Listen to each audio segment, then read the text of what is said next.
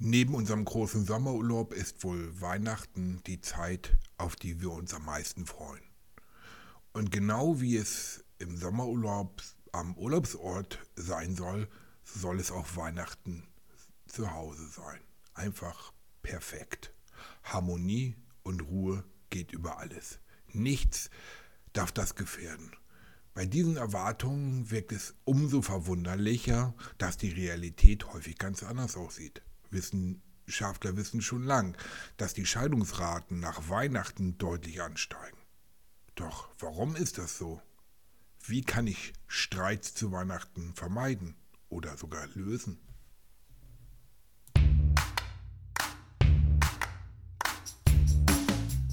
Entwicklungsimpulse. Coaching für jede Frau und jedermann. Ein Podcast von und mit Matthias Riepe.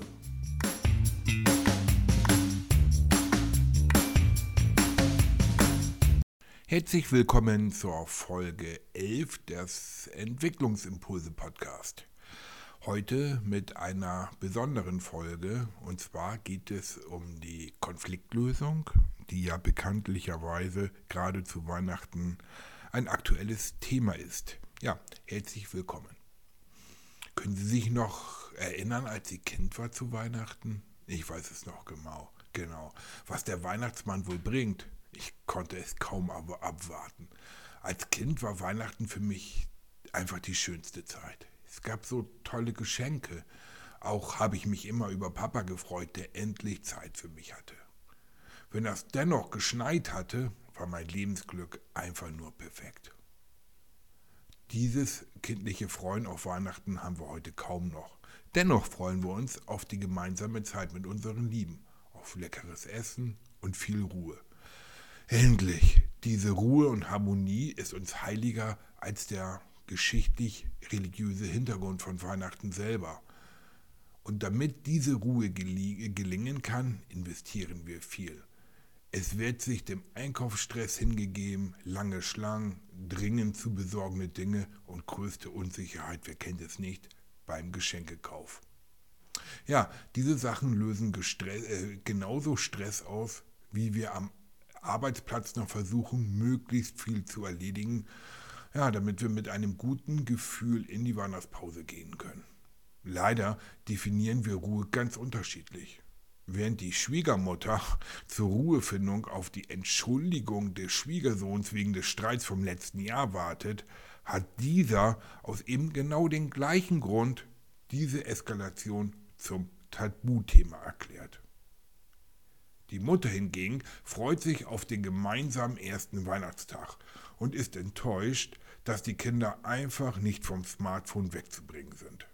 Die wiederum würden am liebsten das gemeinsame Wohnzimmer wegen des Meckerns der Mutter verlassen. Dabei haben sich die Schwiegermutter, der Vater, die Mutter und die Kinder so auf Weihnachten gefreut und liegen und nun liegen nur noch enttäuschte Erwartungen unter dem Weihnachtsbaum. So lassen sich diese Punkte als Hauptursachen für Weihnachtsstreits ausmachen. Erstens zu hohe Erwartung mit Potenzial auf Enttäuschung dieser. Eben diese Entwartung, ähm, Ruhe zu haben und endlich in Harmonie zusammen zu sein.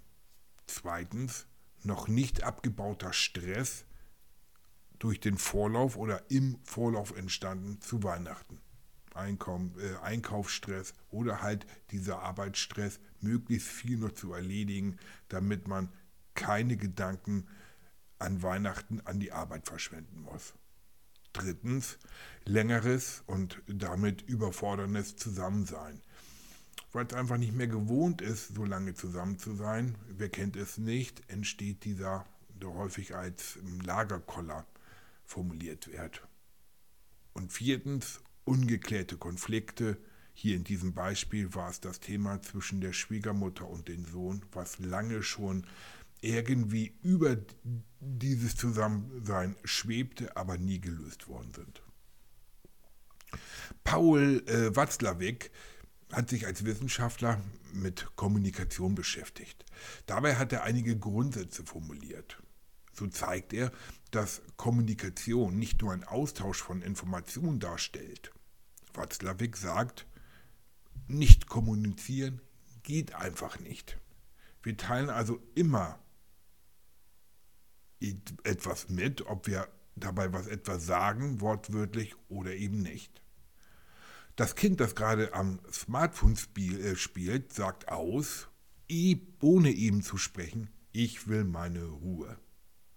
Weiterhin, so Watzlawick, ist Kommunikation immer Ursache und Wirkung. Die Mutter ähm, reagiert auf das Treiben ihres Kindes. Durch ihr Kopfschütteln signalisiert sie Ablehnung darauf. Das Kind ist genervt davon und verlässt den Raum. Es ist zu einer Konflikteskalation gekommen, ohne dass überhaupt jemand etwas gesprochen hat. Watzlawick hat weiterhin festgestellt, dass Kommunikation sich grundsätzlich unterscheidet, auf welcher hm, Beziehungsebene sich die Unterhaltenden befinden und was in jedem von ihm gerade vorgeht. Dem weltberühmten Psychologen Sigmund Freud verdanken wir das sogenannte Eisbergmodell. Ja, spätestens nach dem Titanic-Untergang wissen wir, dass sich der Großteil eines Eisberges unsichtbar unter der Oberfläche etwa sechs Siebtel, befindet. Im Modell von Freud vergleicht er die Kommunikation mit einem Eisberg.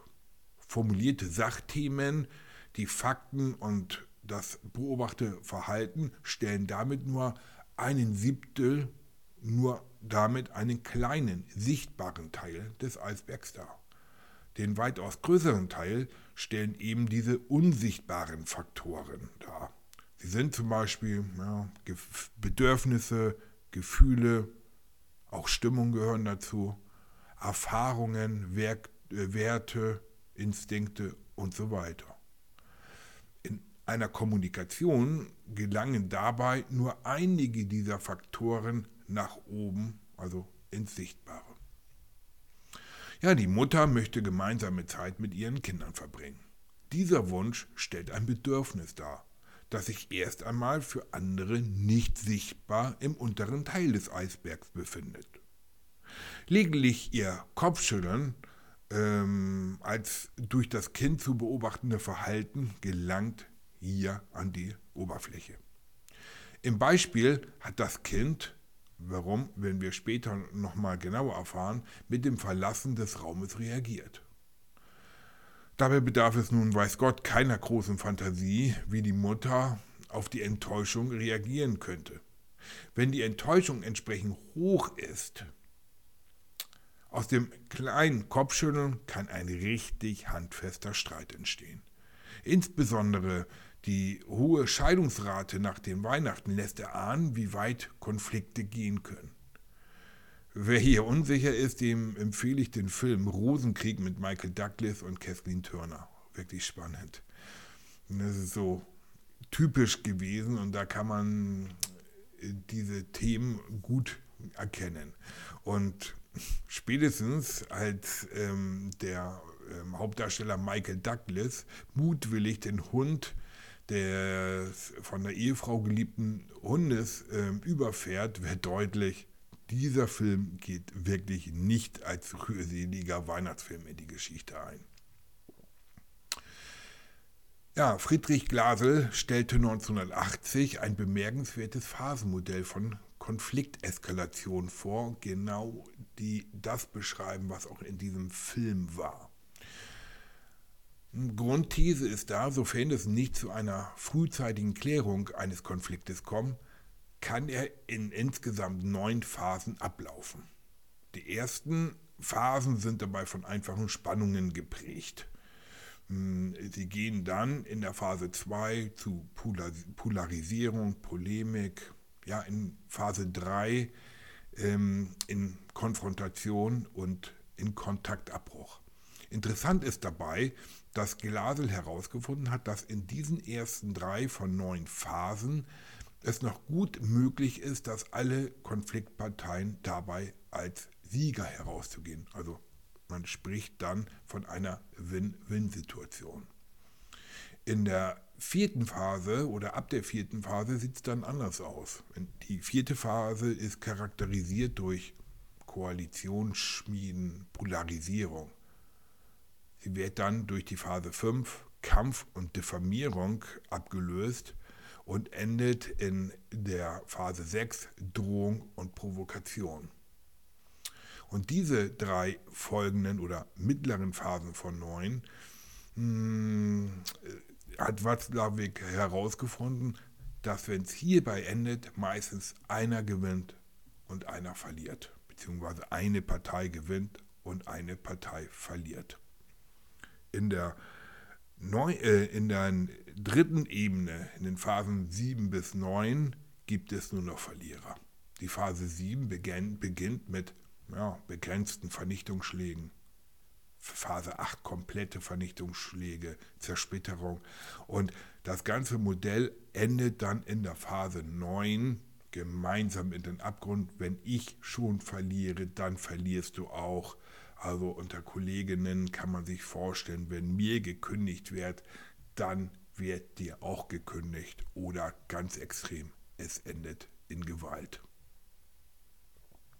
An diesem Modell wird deutlich, egal in welchem Kontext sich ein Konflikt abspielt, ob nun zu Weihnachten oder jetzt gerade eben im Arbeitskontext, ist es immer sinnvoll, frühzeitig eine Konfliktlösung zu erreichen, da es eben ansonsten Verlierer geben wird. Konflikte bestimmen häufig die Beziehung zwischen Menschen. Verlässt also das genervte Kind den Raum, um kurze Zeit mit der Frage wieder zu äh, wie Kinder halt so sind, wann gibt es denn endlich Mittagessen, wird die Mutter in aller Regel die Frage nicht auf einer einfachen Sachebene beantworten bzw. beantworten können. Ja, die eben beschriebene Unmöglichkeit, wieder ins normale Miteinander zu kommen, zeigt, wie alternativlos häufig eine Konfliktlösung ist. Nur wie kann sie gelingen? Ich stelle Ihnen jetzt nun ganz konkrete Konfliktlösungsmöglichkeiten vor, die Sie ganz einfach übernehmen können. Es handelt sich dabei um sechs einfache, nachzuvollziehbare Lösungen. Erstens klare Kommunikation. Der allergrößte Teil von Konflikten entsteht aufgrund von Missverständnissen. Die eine Partei versteht die andere nicht oder versteht sie nur Miss. Auch besteht die Möglichkeit, dass sie sich nur nicht verstanden fühlt. Diese sind eigentlich ganz einfach aufzulösen, indem wir uns klarer ausdrücken. Und bei Nichtverstehen, vereinfacht gesagt, forcieren wir den Transfer des Eisberges. Bringen Sie mehr unsichtbare Gefühle, Bedürfnisse, Wünsche, Werte usw. So an die Oberfläche zur Sachebene. Aussagen aus unserem Beispiel könnten dann sein, heute Nachmittag wünsche ich mir, dass wir etwas zusammen machen, sagt die Mutter. Das Kind könnte sagen, mir ist jetzt nach etwas Ruhepause, die ich mit meinem Smartphone verbringen will. Die Schwiegermutter könnte sagen, ich würde gerne das Streitthema vom letzten Jahr noch einmal thematisieren. Beziehungsweise der Schwiegersohn, der Vater, könnte sagen, das Streitthema vom letzten Jahr möchte ich gern vergessen machen. Aber auch das einfache Nachfragen kann wirklich schon helfen, um Missverständnisse auszuräumen. Warum stüttelst du denn jetzt mit dem Kopf? Habe ich etwas falsch gemacht? könnte das Kind sagen. Warum verlässt du jetzt den Raum? könnte die Mutter sagen, willst du mit mir keine Zeit verbringen? Zweitens, gewaltfreie Kommunikation. So ganz ohne Wissenschaft kommt auch dieses mächtige Tool nicht aus, denn äh, Marshall B. Rosenberg hat als Treiber von eskalierenden Konflikten immer wieder verbale Gewaltinhalte festgestellt. Er hat aus dieser Erkenntnis ein Handlungskonzept entwickelt, das unter dem Namen gewaltfreie Kommunikation, kurz GFK, bekannt geworden ist. Er schlägt demnach vor, in vier Phasen den Konflikt, und zwar ohne Vorwürfe, zu thematisieren. Hm, diese vier Phasen sind folgende. Erstens Beobachtung, also das beobachte ich. Also in diesem Falle der Mutter, du hast jetzt dein Smartphone genommen und beschäftigst damit. Also ganz wertfrei, einfach nur die sachliche Beobachtung. Zweitens das Gefühl, also das fühle ich dabei. Auch wieder bei der Mutter, das hat mich traurig gemacht. Drittens Bedürfnis, das brauche ich. Weihnachten ist für mich die Zeit von Gemeinsamkeit. Mir ist eine äh, aufmerksame Zeit mit dir ein Bedürfnis. Und viertens, schließlich, bitte Appell. Darum bitte ich. Die Mutter könnte sagen, sag mir bitte, ob du bereit bist, dein Smartphone für eine gewisse Zeit aus der Hand zu legen, um dich mit mir zu unterhalten. Also nicht ganz so hölzern, vielleicht jetzt mal, was die Mutter sagen könnte, zusammengefasst. Erstens, du hast jetzt dein Smartphone genommen und beschäftigst dich damit. Zweitens, das hat mich traurig gemacht.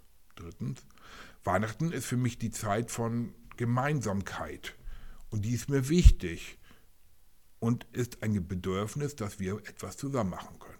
Und schließlich viertens, es wäre schön, wenn du bereit bist, und ich bitte dich darum, dein Smartphone für eine gewisse Zeit aus der Hand zu legen, damit wir jetzt Zeit miteinander verbringen können. Glauben Sie mir, das ist ein ganz ähm, bekanntes und vielfach bewährtes Mittel und GFK funktioniert. Es bedarf Mühe, aber wenn Sie in einem Konfliktgespräch reingehen, häufig weiß man das ja selber, es liegt einem auf dem Herzen, man möchte es lösen, sich das vor Augen halten und vielleicht mal zwei, drei Sätze oder beziehungsweise Möglichkeiten mit diesem Modell darzustellen, das bringt Sicherheit und nimmt ganz, ganz viel Gewalt. Drittens, nachgeben. Konflikte können sehr belastend sein. Mittlerweile wissen wir, dass die meisten davon auf Missverständnissen beruhen. Bewusstes Ignorieren von Bedürfnissen ist daher die absolute Ausnahme einer Konfliktentstehung, das wissen wir. Auch wenn wir überzeugt sind, der Gegenüber hat uns falsch verstanden und daher ist der Konflikt entstanden und damit hat er auch Schuld, aber wissen wir doch ganz genau, dass auch wir ständig etwas falsch verstehen. Fragen wir uns doch mal selber, ist das Recht haben in dieser Situation so wichtig oder können wir nicht einfach über unseren eigenen Schatten springen und nachgeben? Das Ergebnis eines inneren Friedens ist doch meist der größere Gewinn. In zwei Stunden ist das gemeinsame Essen, bei dem wir eh wieder alle zusammen sind. Wenn das Kind jetzt für diese zwei Stunden am Smartphone sitzt, ist das doch nicht so schlimm, oder? Viertens. Ich habe diese Methode heute du, morgen ich genannt. Manche Themen lassen sich nur mit entweder oder beantworten. Hier können Verhandlungen Zufriedenheit für alle Parteien bringen. Wenn du jetzt zwei Stunden am Smartphone verbringen willst, spielen wir gemeinsam nach dem Essen ein Gesellschaftsspiel. Ist das okay? Und so können wir auch wieder eine Win-Win-Situation schaffen. Alle Parteien sind zufrieden, weil sie etwas erreicht haben. Klar, als Kompromiss auch ein bisschen was verloren haben. Fünftens, sich etwas Gutes tun.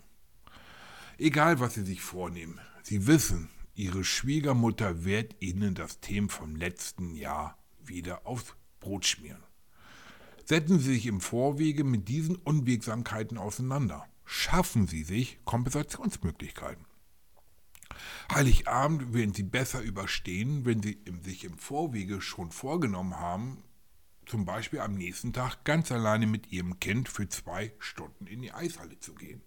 Diese Vorfreude trägt sie über den Vorabend und sie wissen, der Lohn für diese unbequeme Konfliktdarstellung wird ein Geschenk sein.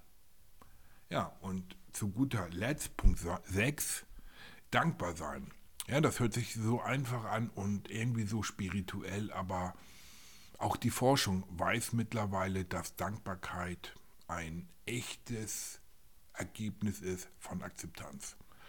Corona oder der Ukraine-Konflikt Es gibt so viele Krisen momentan auf der Welt.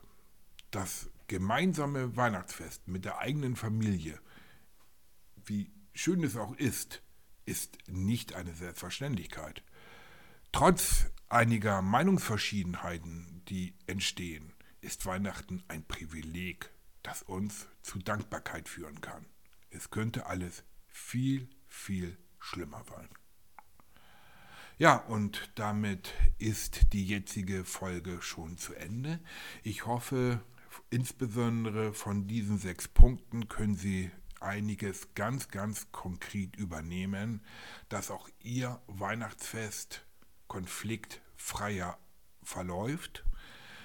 Und ich hoffe auch, die theoretischen Anteile, wie Kommunikation überhaupt funktioniert, haben Ihr Interesse geweckt.